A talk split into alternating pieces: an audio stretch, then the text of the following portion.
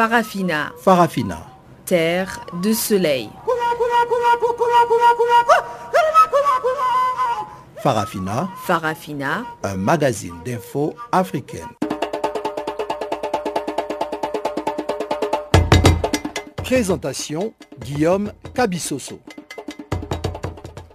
Bonjour à tous et bienvenue sur Canal Afrique, la perspective africaine de l'information qui émet de nos studios d'Auckland Park en Afrique du Sud. Ibrahim Ravelino est à la mise en onde de cette édition de Farafina. Je suis Guillaume Cabissoso sur ses microphones et voici les principaux titres. Pas de conclave de la coalition des 14 partis d'opposition ce mardi au Togo, la rencontre a été une nouvelle fois reportée l'Union africaine au chevet de la Libye avec la tenue d'une conférence internationale sur ce pays en juillet prochain. Report au Niger du procès en appel des cinq activistes, Amnesty International exige leur libération immédiate.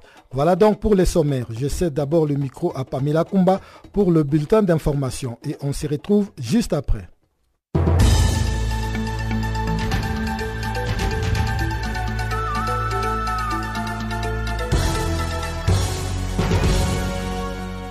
Bonjour à tous, l'actualité du jour est marquée au Gabon par la prestation de serment de la nouvelle ministre de la Défense nationale, mais elle prête serment au Maroc. L'annonce fait couler beaucoup d'encre et salive.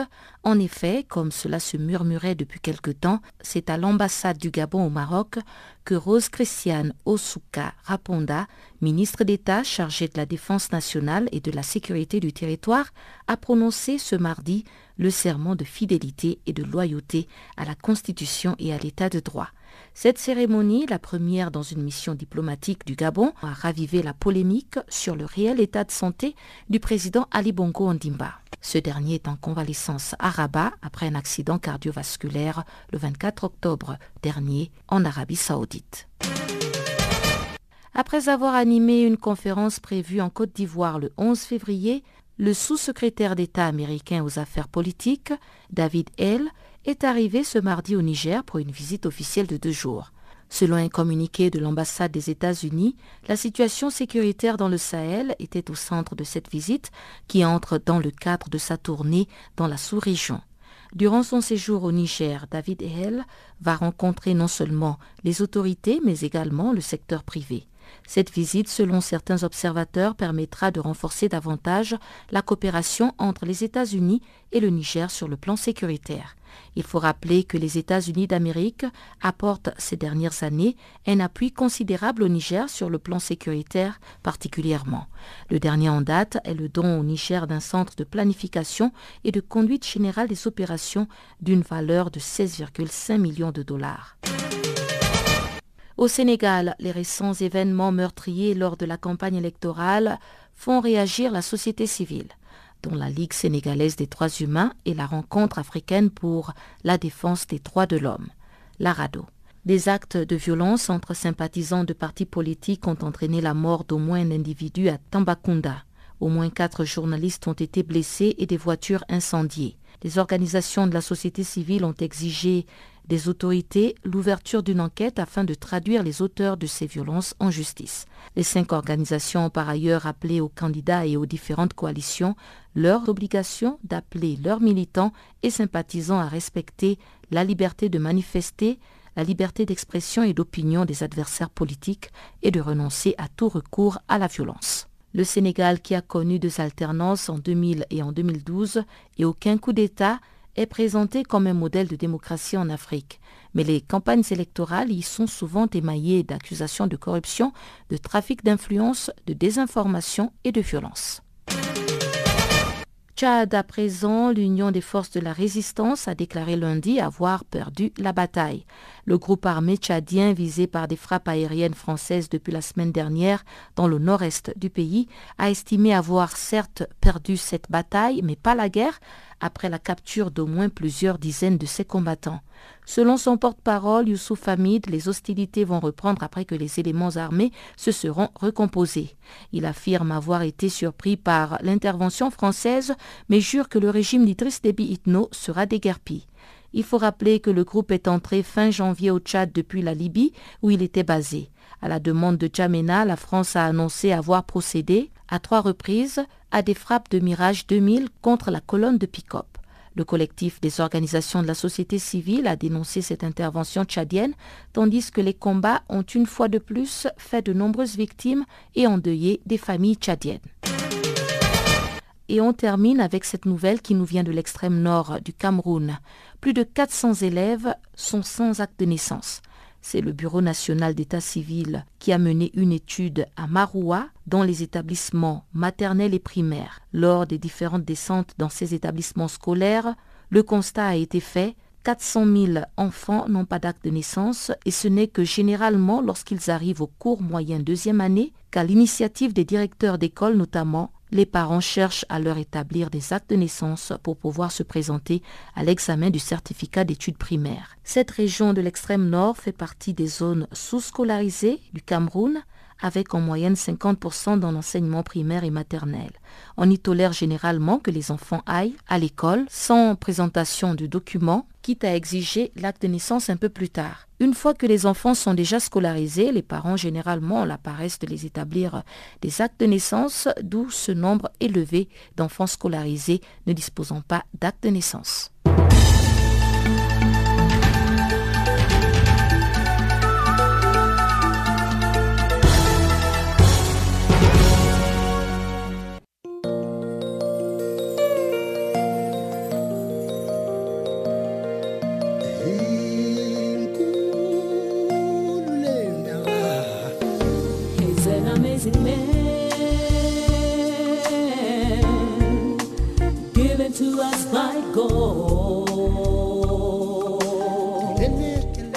Channel Africa. Écrivez-nous sur notre page Facebook Channel Africa. Faites-nous des tweets French Farafina ou bien Channel Africa 1.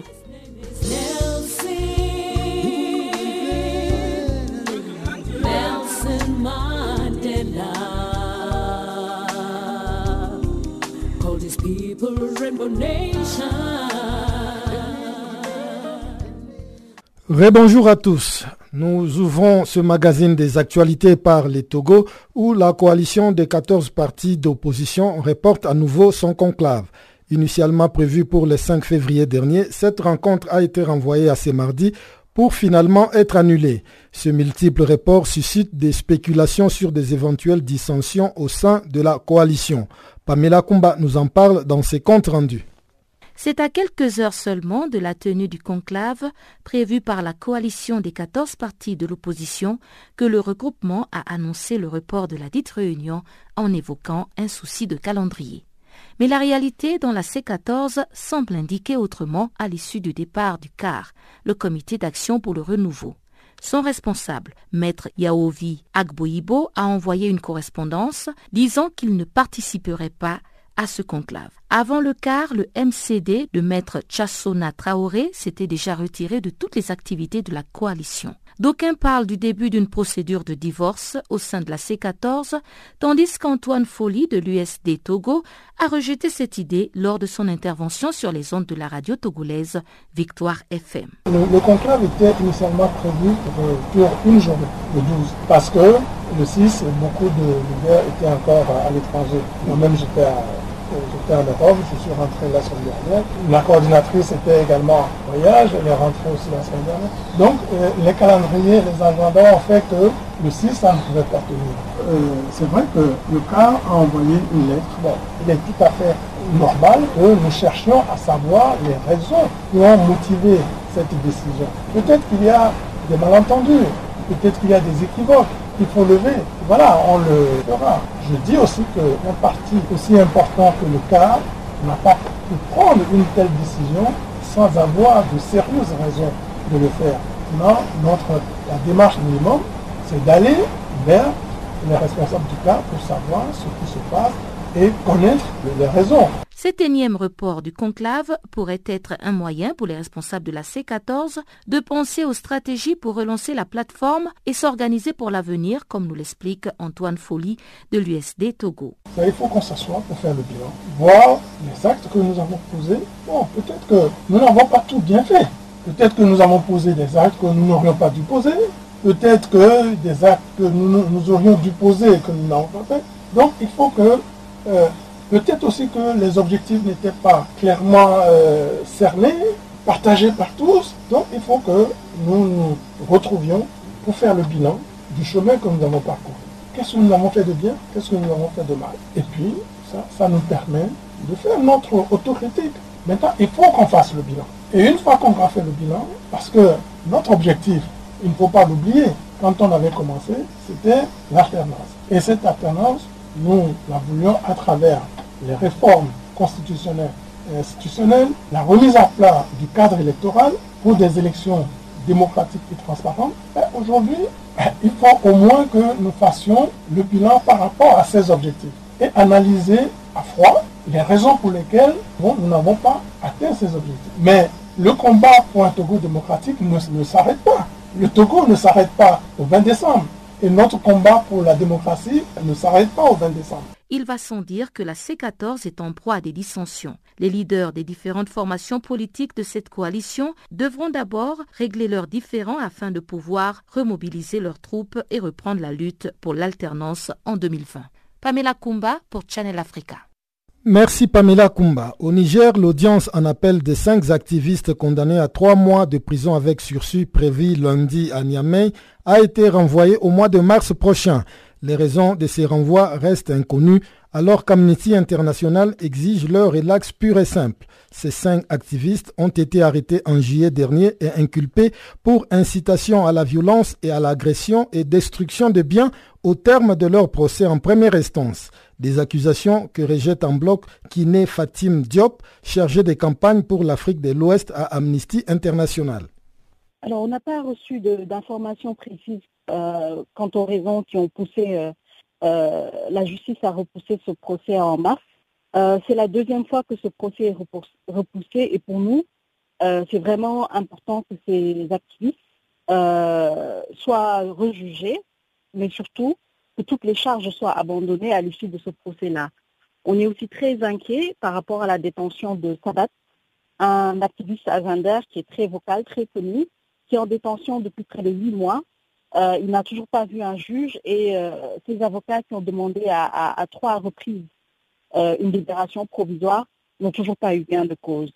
donc c'est toujours dans cette dynamique de pression sur les activistes qui a commencé depuis plus d'un an autour de la loi des finances et continue à, mettre la pression sur, les activistes. Euh, voilà, donc euh, nous on demande vraiment qu'à l'issue de ce procès, que les charges soient abandonnées, que ces activistes qui ont été jugés et qui n'avaient même pas à être arrêtés puissent continuer à faire leur travail de, de défenseur des droits humains, à dénoncer parce qu'ils sont tout à fait dans leur rôle. Euh, vous demandez que cette condamnation soit carrément annulée. Donc, pour vous, les trois mois de prison avec sursis prononcés contre ces cinq activistes ne reflètent pas les fautes commises s'il y a des fautes qu'ils avaient commises. Absolument. Ils ont été condamnés pour destruction de biens. Et tenez-vous bien, aucun de ces activistes était sur place lors des manifestations. Ils ont été arrêtés très tôt le matin. Les, les manifestations n'avaient même pas débuté. Moussa Changari a été arrêté à 8 heures dans son bureau. Euh, les manifestations ont commencé autour de 11 heures. Donc, comment on peut dire à ces, activistes qu'ils ont détruit euh, des biens publics? Euh, C'est totalement inadmissible. C'est des, charges qui sont fabriquées de toutes pièces et, ça montre vraiment la pression des, politiques sur les défenseurs des droits humains. Et pour ceux qui sont encore en, détention, vous demandez qu'ils soient euh, libérés. Ils ont été condamnés par rapport euh, à ces griefs qui ont été retenus contre les cinq activistes, eux qui ont été déjà condamnés à trois mois de prison avec sursis. Alors, Sadal Ilham a été arrêté euh, dans le cadre des, manifestations contre la loi des finances. Euh, et pour lui, euh, au lieu d'avoir une charge pour organisation de manifestations interdites et destruction de biens, tenez-vous bien, lui, c'est atteinte à la sûreté de l'État. Donc, je ne sais pas, on peut organiser une manifestation qui n'a même pas eu lieu, hein, équivaut à une atteinte à la sûreté de l'État. donc, lui, il a des charges vraiment spécifiques et assez lourdes et il n'a toujours pas été jugé. Il a été arrêté en mai, en, mai 2018, bientôt un an qu'il est en détention, qu'il n'a pas été jugé et que toutes ces demandes de, euh, libération provisoire sont, ne sont pas acceptées. Donc pour nous, c'est inadmissible. Maître Lirouana, qui est toujours en détention pour un an de, un an de prison, en plus des trois mois de sursis qu'il a pu avoir, et en détention toujours pour ouvrage au magistrat.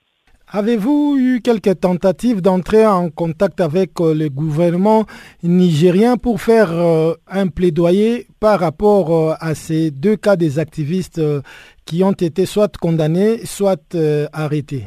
Alors on a saisi, on a, on a saisi plusieurs rapporteurs des Nations Unies quant à la situation de ces défenseurs des droits humains.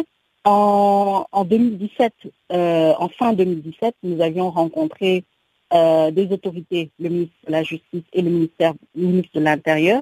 Euh, donc je pense qu'ils ont reçu ce message-là. Maintenant, c'est à eux de montrer vraiment qu'ils euh, ont la volonté de laisser les activistes travailler librement. C'était Kiné Fatim Diop, la chargée de campagne pour l'Afrique de l'Ouest à Amnesty International. Les mouvements des jeunes madibaïstes se prononcent sur l'élection présidentielle du Sénégal. À presque deux semaines du vote, Cheikh Ibra, le coordonnateur général de ce mouvement, parle d'une jeunesse très impliquée dans la campagne électorale. Dans ses propos recueillis par Pamela Kumba, il revient aussi sur l'intérêt qu'avait le président sénégalais sortant Macky Sall à éliminer Karim Ouad et Khalifa Sall.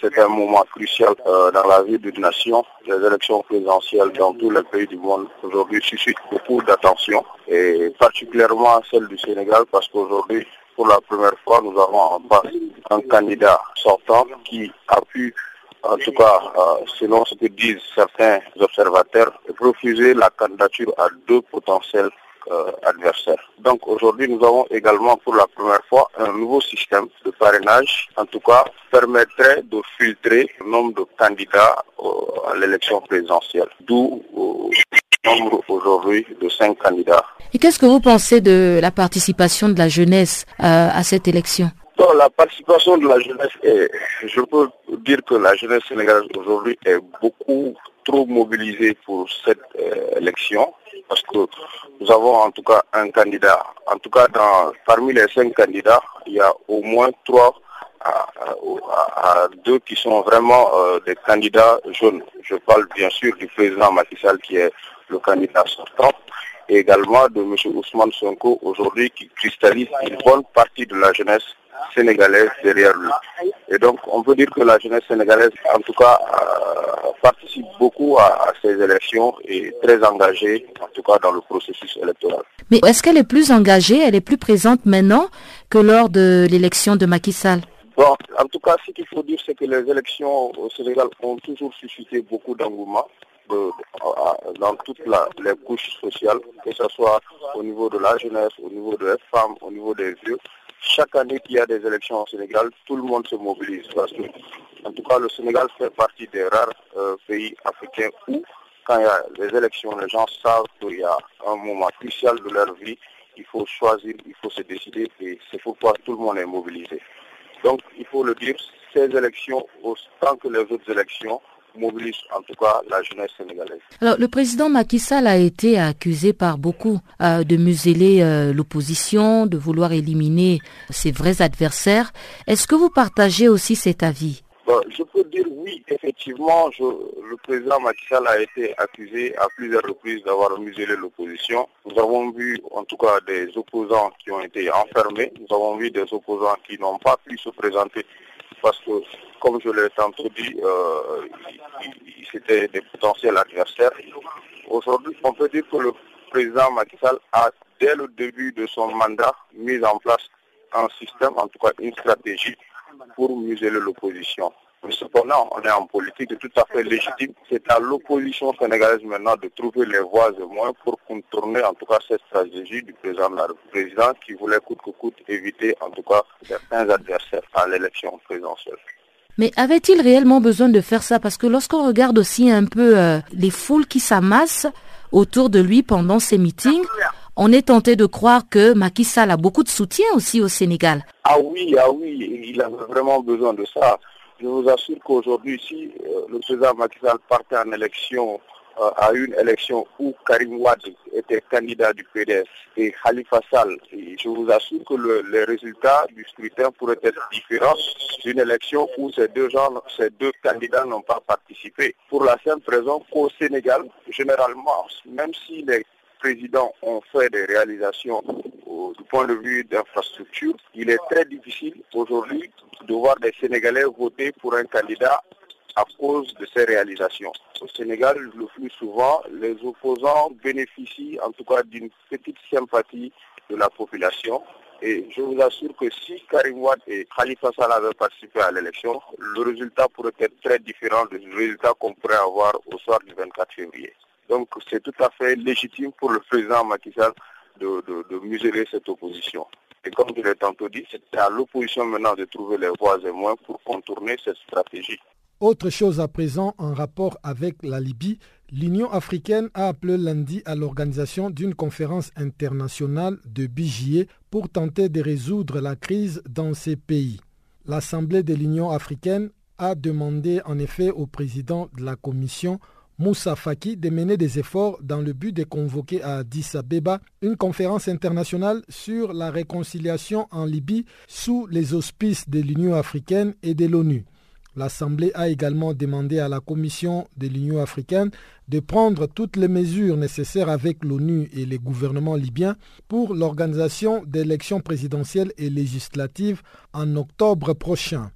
Encouragé par le résultat de la médiation de l'Union africaine en Centrafrique qui a mené à la signature d'un accord de paix mercredi à Bangui, le président en exercice de l'organisation panafricaine, le chef de l'État égyptien Abdel Fattah al-Sisi a insisté sur l'importance de trouver des solutions africaines à des problèmes africains. Cette initiative de l'Union africaine intervient alors que l'armée nationale libyenne ANL du maréchal Khalifa Haftar a annoncé s'être emparé du champ pétrolier d'Al-Sarara, le plus important du pays. La nouvelle a été annoncée lundi, quelques heures après que le chef d'état-major de l'armée nationale libyenne, Abdel Razek Natouri, a déclaré sur Reuters que son mouvement rebelle négociait l'accès aux gisements occupés par des groupes armés. Basé dans l'est de la Libye, l'ANL a lancé le mois dernier une offensive dans le sud du pays pour combattre des groupes armés et sécuriser les champs pétrolifères. Cette opération devrait probablement faire monter d'un cran l'ire du gouvernement d'union nationale basé à Tripoli et reconnu par la communauté internationale. Situé à quelques 750 km au sud-ouest, Al-Sarara est le plus important champ pétrolier de la Libye avec une production de près de 315 000 barils par jour, soit plus d'un quart de la production nationale de l'or noir. Depuis la chute de Muammar Kadhafi en 2011, la Libye est plongée dans le chaos avec une multitude de groupes armés et des forces politiques rivales. Ce pays est aujourd'hui profondément divisé avec d'un côté le gouvernement d'union nationale basé dans la capitale Tripoli, issu d'un processus onusien et internationalement reconnu, et de l'autre un cabinet parallèle appuyé par l'autoproclamée armée nationale libyenne du maréchal Khalifa Haftar qui règne sur le nord-est et désormais sur une grande partie du sud. Les efforts de paix ont de fait été minés dernièrement, non seulement par les tensions entre factions libyennes, mais aussi par les divisions entre les différents pays qui s'intéressent de près à la Libye. Ainsi, après un sommet libyen à Paris en mai dernier, Rome avait reproché à la France de vouloir faire cavalier seul sur la Libye. En novembre dernier, à Palerme, la Turquie se disant profondément déçue d'avoir été tenue à l'écart d'une réunion avait claqué la porte d'une conférence sur la Libye. En Côte d'Ivoire, les enseignants des établissements primaires des lycées et collèges entament la quatrième semaine consécutive d'une grève qui a paralysé tous les systèmes éducatifs. Les grévistes affirment avoir déclenché ces débrayages pour des revendications salariales. Jusque-là, le ministère de l'Éducation nationale ivoirienne n'a pas encore reçu les grévistes pour des discussions. Plusieurs responsables d'ONG et des partis politiques de l'opposition ainsi que les parents d'élèves ont interpellé les deux camps. Salé Marius Kwasi et à Abidjan pour Canal Afrique. Les revendications des enseignants des secteurs primaires et secondaires de l'éducation nationale tournent autour de plusieurs questions. Il y a d'abord l'amélioration des conditions de travail, aussi bien pour les enseignants que pour les enseignés, notamment la question des cours du mercredi aux primaires et le rejet du système de double vacation décrit comme désastreux sur la qualité de la formation. Il y a aussi et surtout la révalorisation de l'indemnité contributive au logement des enseignants du préscolaire, du primaire et du secondaire et la question du paiement effectif de plus plusieurs indemnités bloquées depuis maintenant 24 ans. Et enfin, la question de l'application effective du référentiel des métiers tel que prévu par le décret de 2009 portant profil de carrière des enseignants du primaire, du secondaire qui jusqu'ici n'a pas encore été appliqué. Voici autant de questions qui ont poussé les enseignants à débrayer, et ce depuis maintenant quatre semaines. Le ministère de l'Éducation nationale et de l'enseignement professionnel est resté le marbre devant les revendications des enseignants, les invitant à reprendre le chemin des classes, sans autre détail sur les désidérata exprimés par les grévistes. Dans une déclaration rendue publique sur la question de cette grève, Candia Camara, la ministre en charge du secteur de l'éducation, en a appelé au sens de la responsabilité des enseignants grévistes et d'autres acteurs du secteur éducatif ainsi qu'à leur sens civique pour, je cite, la sauvegarde des intérêts d'éducation et de formation des enfants dont la communauté leur a confié la charge. Fin de citation. La ministre a affirmé n'avoir jamais fermé la porte aux discussions. Cependant, les responsables des enseignants grévistes affirment tout à fait le contraire. Écoutons ici Paco Porte-parole des enseignants grévistes. Je suis Paco Matabli, porte-parole euh, de la coalition secteur éducation formation de Côte d'Ivoire, mhm. la COSEPSI. Nous sommes satisfaits de la mobilisation sur le terrain. Mhm. Partout en Côte d'Ivoire, les écoles primaires, les lycées et collèges publics, les centres de formation professionnelle, les lycées techniques, tout est fermé. Ce qui nous donne euh, au niveau du primaire un taux de suivi de 98%, 75% au niveau de l'enseignement technique et professionnel et de 99% au niveau de l'enseignement secondaire général. Euh, le second aspect qui concerne le contact avec l'autorité nous déçoit beaucoup parce que jusque-là, l'autorité, bien que comprenant le langage du terrain, s'enferme dans un égo qui n'est pas fait pour ramener la paix à l'école. Donc euh, il n'y a aucun contact. L'autorité refuse d'ouvrir la discussion avec nous. Nous appelons donc euh, le gouvernement de Côte d'Ivoire à ouvrir la discussion avec nous. Tout peut se discuter autour d'une table. Pour l'heure, entre la ministre et les enseignants, c'est un dialogue de sourds. La situation a empiré au point où certains enseignants, pris de colère et très déterminés, empêchent par des actes de violence certains de leurs collègues ou leurs chefs hiérarchiques à retourner au travail. Face au péril d'une année blanche qui hypothéquerait durablement un système éducatif déjà dévoyé par plusieurs années d'une gestion approximative, plusieurs responsables d'associations de la société civile et des partis politiques de l'opposition ont condamné l'inaction du gouvernement qui, selon eux, tend à faire durer une crise prévisible dès lors que les promesses de la trêve sociale arrachées aux enseignants n'ont pas été tenues. Aussi ont-ils réaffirmé leur solidarité avec l'ensemble des travailleurs qui luttent pour l'amélioration de leurs conditions de vie et de travail avant d'appeler le gouvernement à engager au plus vite des négociations directes avec toutes les parties concernées par cette crise. Les parents de l'œuvre, eux, ont à leur tour imploré la clémence des parties engagées dans ce bras de fer afin que l'avenir de leur enfant ne soit pas sacrifié. Depuis Abidjan, c'est les Marus pour Canal Afrique.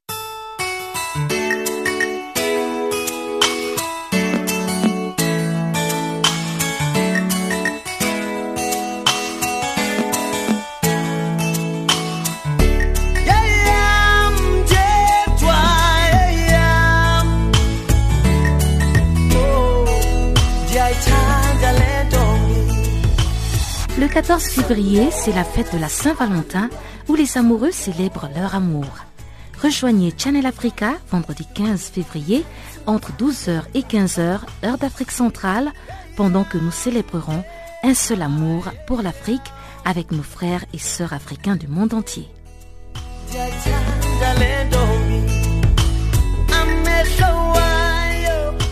Luttons contre les préjugés et travaillons à l'unité et à la solidarité entre les pays africains et les Africains du monde entier. Channel Africa vous apporte une perspective africaine.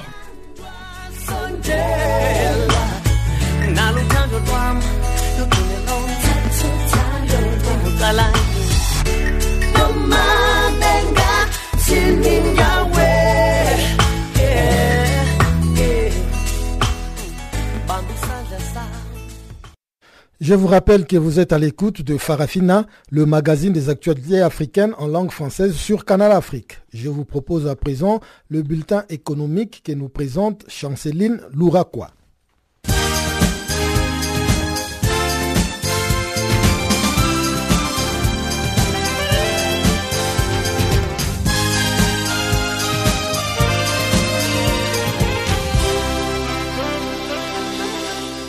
Bonjour à tous et à toutes. Nous ouvrons ce bulletin économique au Cameroun. La Banque africaine de développement prévoit une croissance de 4% en 2019 et 4,7% en 2020. Cette hausse de la croissance, selon elle, proviendra de la mise en activité d'infrastructures, des productions énergétiques et des transports et de la remontée des cours mondiaux du pétrole. Quant au déficit de la balance des transactions courantes, elle devrait se stabiliser autour de 3,1% du produit intérieur brut en 2019 et en 2020, estime l'institution panafricaine. Et les taux d'inflation projetés devraient rester inférieurs à 3%, la norme communautaire. L'institution panafricaine estime en outre que les perspectives des croissances économiques au Cameroun sont également menacées par la dégradation de la situation sécuritaire dans les régions du nord-ouest et du sud-ouest. Rappelons que la croissance du produit intérieur brut réel en 2018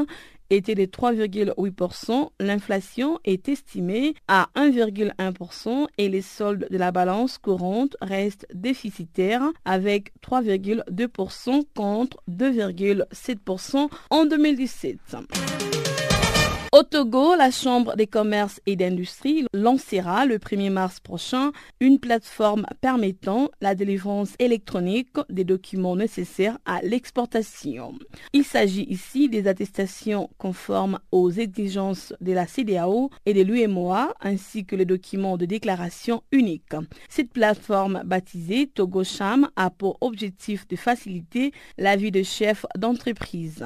Ainsi, la dématérialisation offre un gain de temps réel et davantage de sécurité. Rendons-nous à présent au Niger.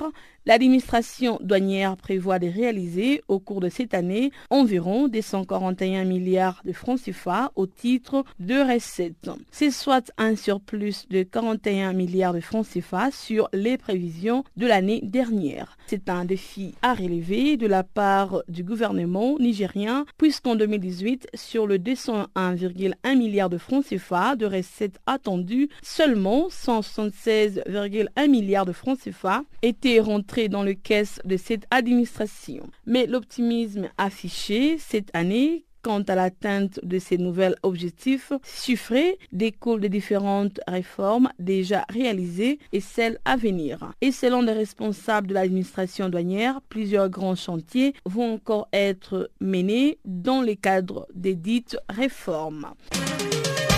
Au Mali, la semaine des énergies renouvelables s'y tiendra à Bamako du 19 au 23 février prochain. Elle est organisée par l'Agence des énergies renouvelables du Mali et le ministère de l'énergie et de l'eau au nom du gouvernement malien dans les cadres du projet d'appui à la promotion des énergies renouvelables au Mali. En partenariat avec la Banque africaine de développement, les fonds d'investissement climatique à travers leur programme de valorisation et les fonds des énergies durables pour l'Afrique cette rencontre a pour objectif la promotion des investissements dans le secteur des énergies renouvelables au Mali. Ouverte au grand public, la semaine malienne des énergies renouvelables accueillera des représentants du secteur privé comme d'institutions locales, nationales, régionales et internationales et autres décideurs pour les sensibiliser aux avantages nombreux qu'offrent les énergies renouvelables, leurs usages et les technologies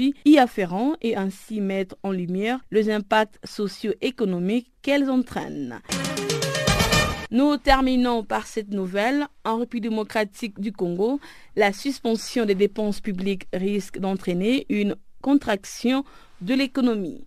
Au niveau du ministère du Budget, quelques agents estiment que cette décision vise aussi à lutter contre le gaspillage et les détournements de fonds par le membre du gouvernement sortant. De ces faits, le budget 2019 n'est pas encore exécuté en dehors de son volet rémunération, affirme le ministère du Budget. Certaines dépenses jugées urgentes doivent au préalable recevoir le quitus de la présidence de la République. Ces décisions rentrent dans les prérogatives conférées au chef de l'État, Félix Tshisekedi, par l'article 69 de la Constitution d'assurer les bons fonctionnements des institutions.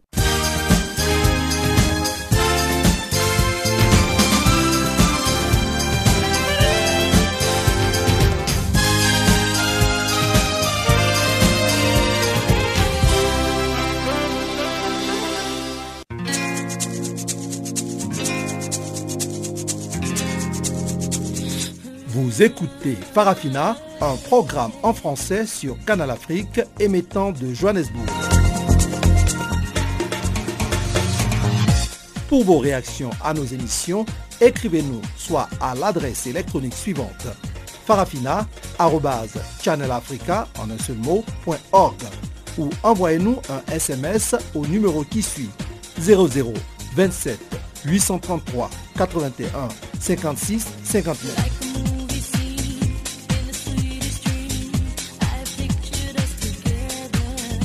Notre adresse électronique farafina.channelafrica en un seul ou par SMS 0027 833 81 56 59. Ouvrons la deuxième partie de ce magazine des actualités par le Gabon où le président Ali Bongo est toujours attendu à Libreville pour convoquer les conseils de ministres. Cette rencontre devait se tenir depuis le 15 janvier dernier, mais elle a été renvoyée à une date ultérieure pour l'ancien Premier ministre Jean Eye Gendong. La non-tenue du conseil des ministres au Gabon résulte du mauvais fonctionnement de l'État. Il est interrogé par Chanceline Louraquois.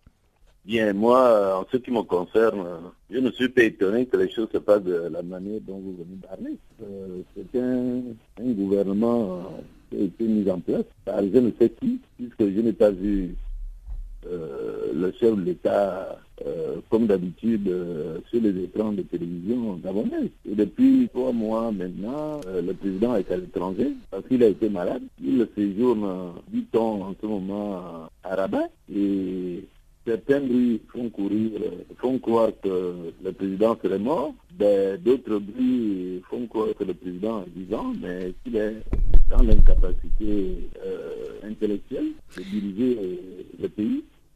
N'est-ce pas que son absence euh, pèse déjà sur le fonctionnement des institutions, dont la tenue du Conseil des ministres? La non-tenue du Conseil des ministres résulte du mauvais fonctionnement de l'État. Vous comprenez? Donc il n'est pas surprenant que l'on passe euh, des mois sans tenir un conseil de ministres, dans la mesure où on ne sait pas où est le président de la République. Il n'est pas à Libreville, donc on ne peut pas tenir de conseil de ministres. Le président n'est pas à Libreville, siège du gouvernement de la République. Tant que les anciens cabinets euh, ministres euh, ne sont pas convoqués, est-ce que ceux qui sont là doivent rester en place quand un gouvernement est renvoyé, c'est le gouvernement qui remplace, qui est en fonction et qui travaille. C'est comme partout dans les administrations ou même dans les sociétés privées. Lorsque quelqu'un occupe un poste, mais ce poste est pourvu par une nouvelle personnalité. Parlons un peu de l'efficacité des institutions avec ou sans Conseil des ministres. Comment est l'aspect économique, administratif ou encore politique au Gabon en ces moments ce qui est certain, c'est que la vie économique, la vie administrative, euh, ces activités sont en berne. Vous avez mentionné que l'aspect économique est en berne. Qu'est-ce que vous suggérez pour que cela change? Ou qu'est-ce qui peut se faire? Madame, madame, je ne suis pas dans le camp du pouvoir. Vous me permettrez de ne pas répondre à cette question. Et puis, si j'ai des idées là-dessus, je les partage avec les gens de mon temps. Donc, je ne peux rien dire publiquement à ce sujet.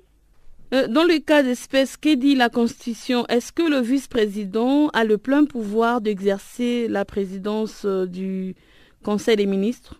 Le vice-président de la République au Gabon est nommé par le président de la République. Le président de la République charge le vice-président de la République des fonctions euh, qu'il estime nécessaires et pour un temps donné. Donc, de mon point de vue, par les temps qui courent, le vice-président de la République gabonaise n'a rien à faire parce que le président de la République étant absent, le vice-président de la République est de fait au chômage. C'est grossièrement présenté, mais c'est ainsi.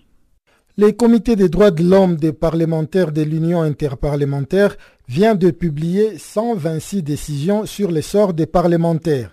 La plupart de ces décisions concernent des parlementaires vénézuéliens dont nombre d'entre eux ont signalé des agressions physiques, des arrestations arbitraires, des interdictions de voyager. Le comité a demandé aux autorités de cesser immédiatement les agressions à leur encontre alors qu'ils tentent par ailleurs d'organiser une mission sur le terrain pour dialoguer.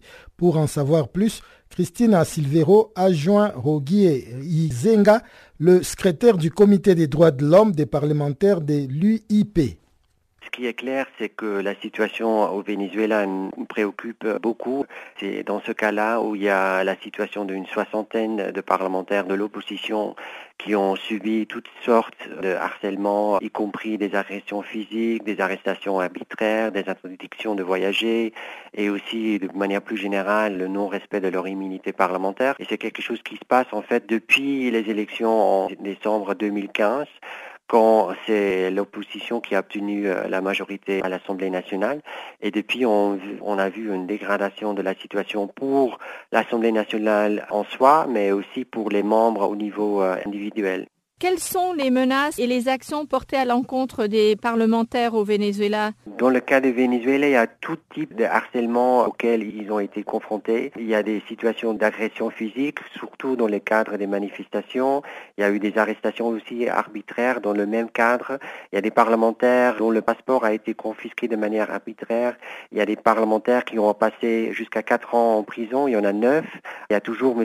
Juan Requesens qui est toujours en détention. Il y a des parlementaires ont dû fuir le pays. Il y en a six en exil, y compris l'ancien président de l'Assemblée nationale, M. Julio Borges. Il y a un parlementaire qui est aussi euh, toujours à l'ambassade chilienne à Caracas, qui n'a pas pu sortir. Il est là depuis 2017.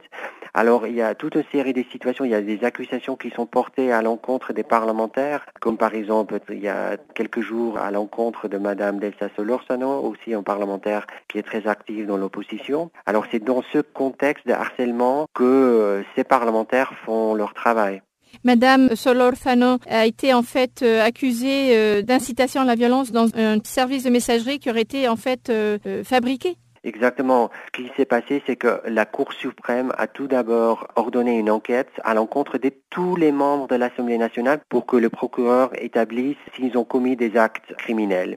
Et c'est dans ce cadre que Madame Dessa Solorzano, très vite après, a été accusée à travers un WhatsApp des messages qui semble être faux, donc qu'elle aurait en fait incité des, des, personnes à la violence dans cet échange. Par contre, là, il s'agit de situations que vous suivez de près et non de décisions qui ont été prises. Oui, effectivement, ce sont des situations qu'on suit de près et ça, c'est aussi une situation sur laquelle le comité a, a, pris une décision. En fait, sur le Venezuela, maintenant, le comité a pris position sur la situation de tous les parlementaires de l'opposition qui sont, qui subissent une sorte de harcèlement. Vous mentionnez particulièrement Juan Guaido, qui, est donc, euh, qui est le président de l'Assemblée nationale et qui s'est récemment euh, auto-préclamé euh, leader du pays. Oui, en fait, avec son élection comme président de l'Assemblée nationale au début janvier de cette année, il y a toute une série de nouveaux développements qui nous inquiètent. Et surtout, mais lui, il a été arrêté de manière arbitraire. C'était bref, mais quand même, c'était clairement arbitraire, le 13 janvier. Et puis par la suite, maintenant, il fait l'objet aussi d'une enquête de la Cour suprême. Il y a toute une série de restrictions qui lui sont imposées. Et et c'est pour ça aussi que nous sommes très inquiets. Quelle est la position justement euh, de l'Union interparlementaire par rapport au fait qu'il se soit auto-proclamé euh, président euh, par intérim? Sur cette question, l'Union interparlementaire n'entre pas en matière. Notre message a toujours été, mais tout d'abord en ce qui concerne le travail du Comité des droits de l'homme des parlementaires, c'est de vraiment pouvoir aider l'Assemblée nationale et ses membres à faire leur travail. Selon une étude de la CNUSED qui examine les répercussions des hausses tarifaires en vigueur aux États-Unis et en Chine, les pays qui devraient bénéficier le plus des tensions entre les États-Unis et la Chine sont ceux qui sont le plus compétitifs et qui ont la capacité économique de supplanter les entreprises américaines et chinoises. À cet égard, l'agence onusienne s'attend à ce que les exportations de l'Union européenne soient celles qui sont susceptibles d'augmenter le plus. Suivant les explications de Bonapas Ongulunglo, chef du service de l'analyse commerciale à la CNUSED, dont les propos ont été recueillis par Alpha Diallo. Bon, ce sont les deux grands pays, euh, des grands acteurs commerciaux dans le monde entier. Alors les, effets, ça, ça va être pas seulement ces deux pays, mais le commerce mondial, c'est-à-dire tous les pays dans le monde. Beaucoup de pays vont être euh, impliqués par cette, euh, vont être affectés par cette euh, guerre tarifaire entre ces deux, pays. À première vue, par exemple, si les États-Unis décident d'augmenter les tarifs par rapport aux produits chinois, quelle région du monde pourra en bénéficier en premier? On estime que ce sont les concurrents de Chine qui vont bénéficier de cette guerre. Par exemple, l'Europe va être gagnant dans quelques des secteurs qui elles, sont compétitives dedans et qui sont similaires à la Chine maintenant. Et il y a des autres pays comme Brésil qui va être euh, gagnant aussi. Alors, le Mexique va être gagnant aussi parce qu'ils vont devenir plus compétitifs vis-à-vis -vis Chine. Dans l'autre sens, si la Chine décide maintenant d'augmenter aussi les taxes par rapport aux produits américains, quel pays peut en tirer bénéfice? Alors là, ça va être beaucoup de pays qui vont être affectés. D'abord, ce sont les, des grands pays dans le contexte commercial mondial. Alors, s'ils augmentent les tarifs, ces deux pays qui vont augmenter les tarifs, c'est d'abord les commerces entre ces deux pays qui vont être affectés, et c'est-à-dire tout le système de production qui est lié dans ce système de commerce entre les États-Unis et la Chine va être affecté. Ça, c'est un premier euh, effet qu'on va voir. Le deuxième effet, ce sera que le commerce international qui va être affecté il y aura une réorientation dans le système de production et commerce entre la Chine et les États-Unis et entre les autres pays qui bénéficient et les pays qui ne sont pas bénéficiés. Alors il y aura un changement des systèmes de commerce mondial et ça va être euh, un choc. Et quelle serait l'implication financière à long terme de cette guerre? Alors, le commerce est une source de finance, est une source de finance de développement. Si il y a des pays qui sont exclus, qui perdent le commerce à cause de cette guerre. Ils vont perdre une source de finances. Ça va affecter beaucoup de pays, des petits pays euh, particulièrement, parce qu'ils ont besoin d'engager dans le commerce mondial pour être euh, compétitifs et pour gagner des euh, finances, pour financer des, développements dans les pays. Ils vont être affectés terriblement par ce changement. Vous l'avez relevé par exemple sur le cas du Brésil qui pourrait peut-être bénéficier. Si l'on donne l'exemple du soja, que le soja brésilien soit maintenant vendu en Chine, mais est-ce qu'au cas où les États-Unis et la Chine se réconcilient, que deviendra par exemple par rapport à la surproduction du soja brésilien? On n'a pas estimé ça, mais moi je pense que ça va être... S'ils résout ce problème-là, le commerce va continuer comme il est maintenant il n'y aura pas beaucoup de changements. Vous savez, le système de commerce et production et les entreprises qui ont engagé dedans, c'est des planifications de long terme. Alors les changements ne sont pas très vite faits comme ça. Alors, le niveau de commerce qui est maintenant va continuer d'être comme ça s'il n'y a pas de ce choc qui arrive. Et quels sont les secteurs, c'est-à-dire euh, dans les deux pays, aussi bien aux États-Unis qu'en Chine, quels sont les secteurs les plus touchés par cette guerre commerciale? C'est l'automobile, c'est la technologie, c'est l'agriculture? Oui, c'est tous ces secteurs. Ils ont, c'est les secteurs qui sont identifiés. L'automobile, l'agriculture comme soya, dans le secteur de l'industrie euh, aussi. Alors, il y a beaucoup de secteurs qui sont ciblés, ciblés par ces deux pays.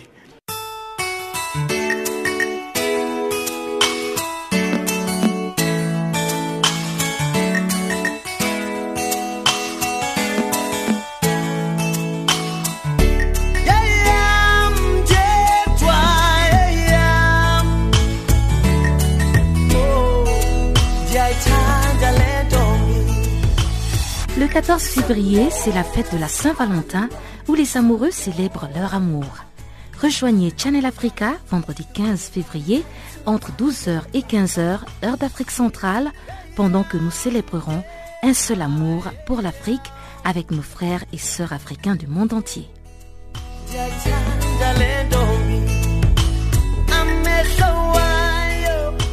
Luttons contre les préjugés et travaillons à l'unité et à la solidarité entre les pays africains et les Africains du monde entier.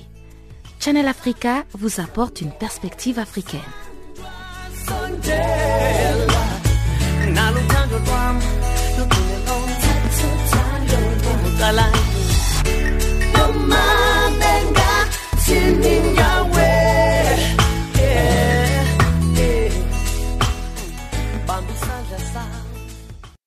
Et sans plus tarder, on retrouve une fois de plus Chanceline Louraquois qui nous a cette fois-ci préparé le bulletin des actualités sportives du jour.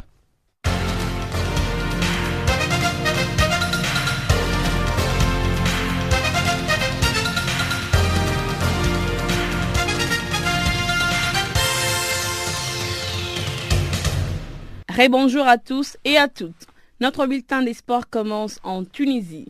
Le club africain affronte ce mardi le tout-puissant Mazembe dans le cadre de la quatrième journée du match des poules de la Ligue des Champions. Nous y reviendrons avec les scores dans nos prochaines éditions.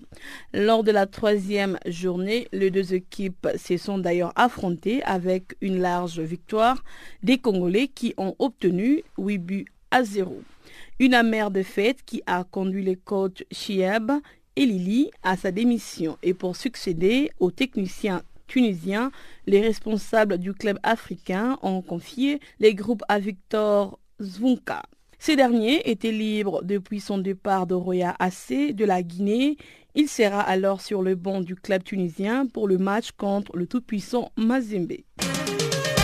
En Guinée, alors que la Cannes 2019 commence dans quelques mois, plus précisément l'été prochain, l'international guinéen François Kamano se fixe déjà des objectifs pour cette compétition. Qualifié avec la Guinée pour l'Égypte, l'attaquant des Girondins des Bordeaux espère voir les Silly nationales aller le plus loin possible. Il déclare, je cite, Je pense que nous ferons une belle surprise. Fin de citation. Aller plus loin possible pour Kamano, c'est atteindre au moins le demi-finale. L'avant-centre de la sélection guinéenne ne le cache pas. Le Niger ne joue pas les demi-finales de la Cannes de moins de 20 ans 2019. Condamné à battre le Nigeria pour espérer une qualification pour les demi-finales, le MENA du Niger s'est incliné sur un score de 0 but à 1 lors de la dernière journée des poules.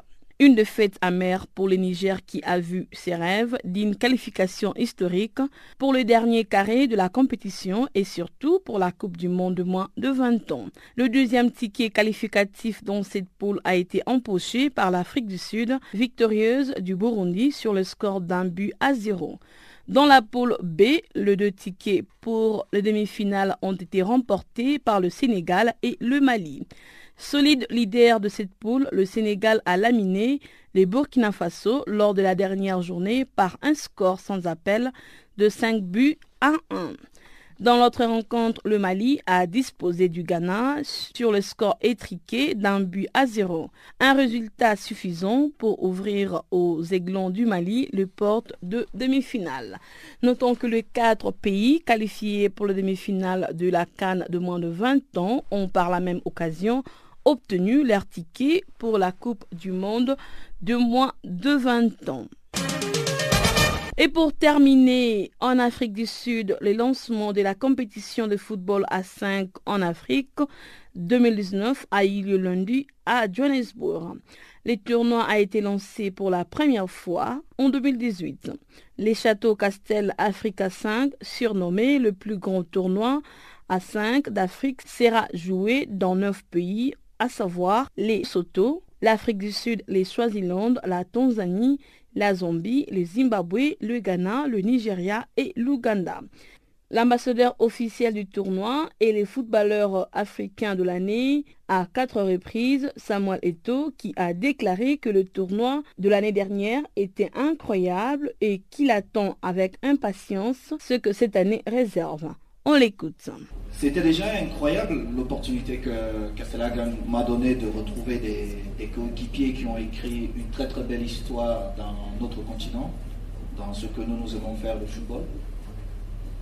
Et de l'autre côté, ils ont permis à certains jeunes qui n'avaient pas peut-être euh, l'opportunité de me côtoyer, qui me voyaient qu'à la télé, de partager un moment avec moi. J'ai eu la chance de passer un court séjour avec lui à Moscou. Et aujourd'hui, on se retrouve ici, on crée une famille, on permet aux autres de pouvoir rêver, de devenir comme nous et voir meilleur que nous. Toute cette belle équipe de Castellaga, merci au nom de toute cette jeunesse africaine qui profitera de, toutes ces structures, de, tous ces stades. Et nous espérons, nous espérons vraiment qu'ils feront mieux que nous autres parce qu'ils ont le matériel que nous, nous n'avons pas eu. Il a fallu que nous nous exportons vers euh, l'Europe pour pouvoir jouer sur des stades comme ça. C'est par cet élément que nous mettons fin à ce bulletin de sport. Merci de l'avoir suivi.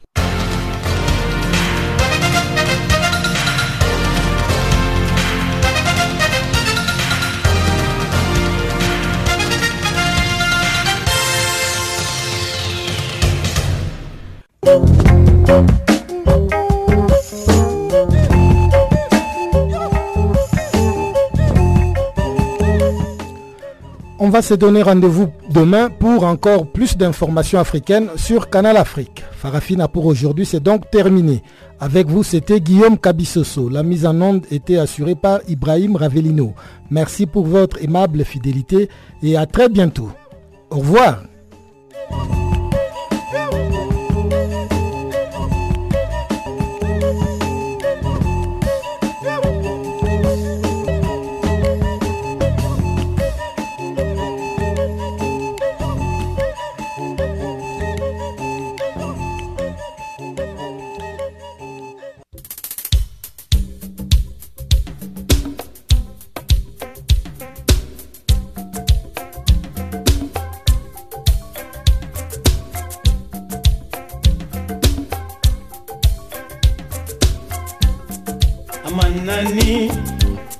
Namanani amanani ne wolo na bere manani folo. Amangwasi mfa mangwasi amangwasi ne wolo fa bere mangwasi folo.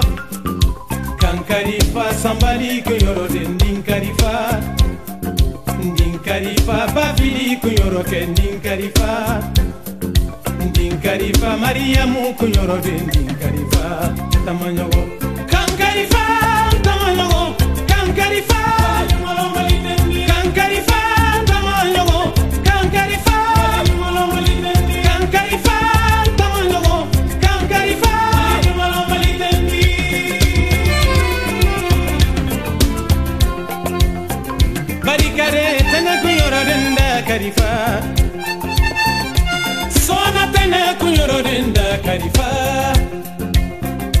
kari kare sira kunyoro denda karifa. Baba sira kunyoro denda karifa. Barikade nami kunyoro denda karifa. Kolokola kolo lama kunyoro denda karifa. Ada karifa sona sina kunyoro denda karifa. Ntamanyogo Kankarifa ntamanyogo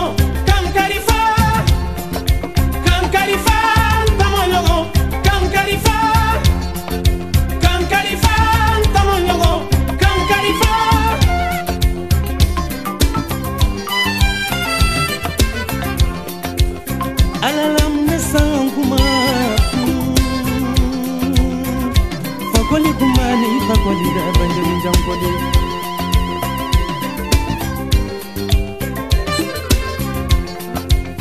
Duga koroke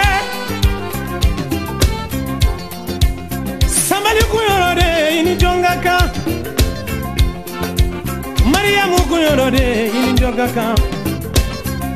Afriki mogo mandini mogo sarana Baba ni bulalo komolo